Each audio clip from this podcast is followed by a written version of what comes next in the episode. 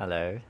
Today is 2022 August of 19 Wednesday, uh, 10:51 p.m. Today I want to try a different language to express what I think.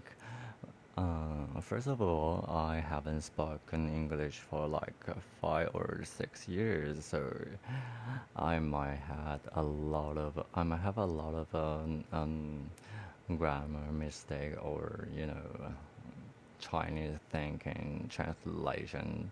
So if you uh, find out, just don't judge me because uh, this is not English lesson. This is what I want to say channel.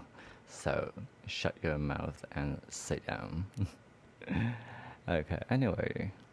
Uh, what I say last time, uh, last time I say, oh, okay, whatever. Okay, uh, three days ago, I told my supervisor I quit. I don't want to do this anymore because you don't have a ball. And I also told our director, and she tried to um, convince me, and uh, she gave her word she will ask my supervisor to deal with these shitting things. Obviously, she has a ball, and our supervisor doesn't have any courage to faced this situation. This situation, obviously, I need him to uh, talk to the owners. However, she he choose, um, you know, sit there play his uh, mobile phone. Um, don't give a shit about that. And okay, anyway. Uh, I also uh, told our director because you interviewed me, so I think I had um, a possibility, a responsibility to talk to you. I I want to quit. I don't want to do this anymore. So, and she asked me what's happened, and I told her the truth and uh, yeah, I have admitted I had a little bit emotional, and but I everything I told is truth.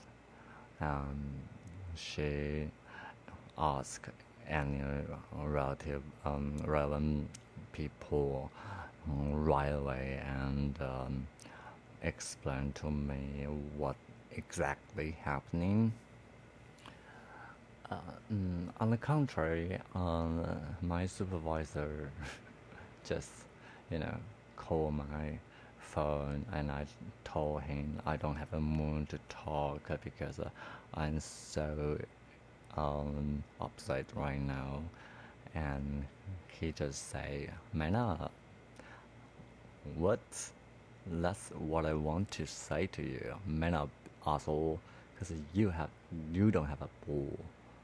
and uh, you don't want you don't even want to try to deal with that little shitting thing. This is very fucking easy thing to deal with. But you choose um, um, ignore it. And I don't know.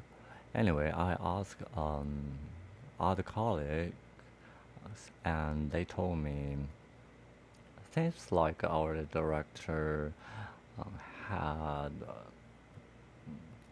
a lot of um, expectation on you because she never ever um, if if if if someone just told her tell her uh, he want to quit she just say okay go good luck and obviously you have abilities in this industry. Uh, when people told me that, I always think funny. If I do have abilities to do this industry, why so fucking poor? Oh my god, can you believe that? This is my first full-time job. I spend a lot of energy and a lot of time, and uh, I cannot make earn any money. What the fuck? And I, you know, I ask people lend me money like two hundred and dollars to buy a cigarette. What the fuck? So pathetic. And uh, in a sense, at the same time, I just realized uh, who destroyed my cars. Um, isn't like uh, fifty percent is my previous colleague because I told her everything and I share everything to her, and uh, uh, I just want to make sure she is bitch or um, she's not that bad. Mm. In the end, I found out, yeah, she's a bitch. She tried to destroy my cats. She tried to get this cat and uh, in in order to get his salary, because um, um, in this industry we don't have uh, like um, uh, salary. We make money uh, by benefit, like uh, bonus. So if you don't sell house, says you don't have any money. Another way is you have a regular money, like a month um, salary, and if you cannot uh, sign a contract with the owner Lei, she, uh, she's uh, her branch is like a full contract per month. Otherwise, you cannot uh, uh, get salary.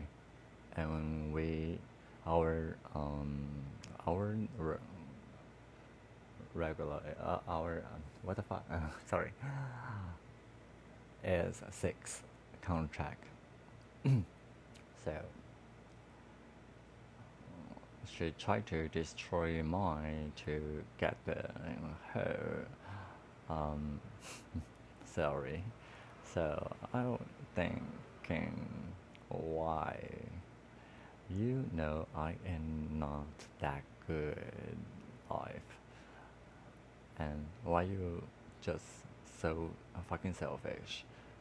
And we know each other like uh, seven months almost. Yeah, and you treat me like shit. I promise you, I will never ever destroy your cases. And on the contrary, you treat me like a shit. So, I dis- make decision.